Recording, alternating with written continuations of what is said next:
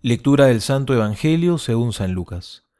Jesús dijo a sus discípulos, Cuando vean a Jerusalén sitiada por los ejércitos, sepan que su ruina está próxima.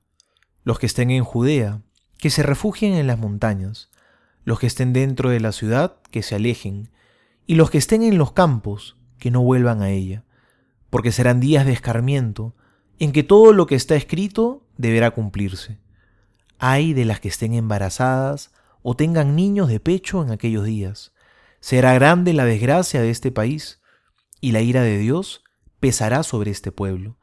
Caerán al filo de la espada, serán llevados cautivos a todas las naciones, y Jerusalén será pisoteada por los paganos, hasta que el tiempo de los paganos llegue a su cumplimiento. Habrá señales en el sol, en la luna y en las estrellas, y en la tierra los pueblos serán presa de la angustia, ante el rugido del mar y la violencia de las olas.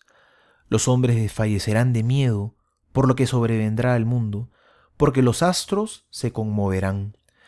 Entonces se verá al Hijo del Hombre venir sobre una nube, lleno de poder y de gloria. Cuando comience a suceder esto, tengan ánimo y levanten la cabeza, porque está por llegarles la liberación. Palabra del Señor, gloria a ti, Señor Jesús. En muchas ocasiones, cuando Jesús profetiza acerca del fin de los tiempos, se refiere también a la caída de Jerusalén y la destrucción del templo. Cuando Jesús nos habla de la destrucción de la ciudad santa, nos habla también de manera análoga del fin de la historia. Y dentro de todas las catástrofes que podían ocurrir a Jerusalén, había una que era la peor de todas, la destrucción de su templo.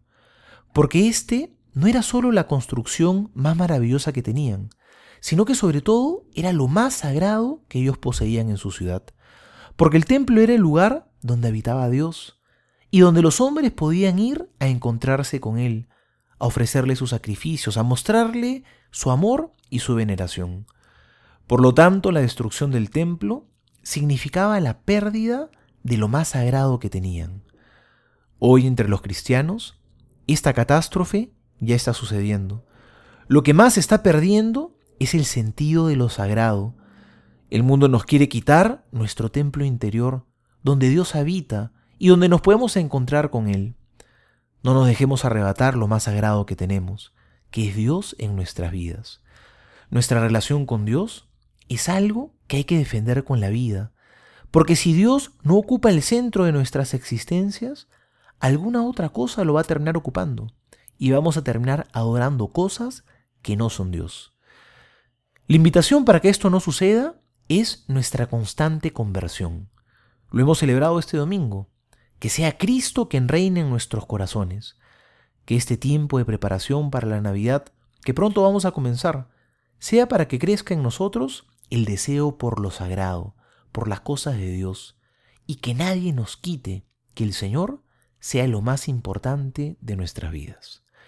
Soy el Padre Juan José Paniagua y les doy a todos mi bendición en el nombre del Padre y del Hijo y del Espíritu Santo. Amén.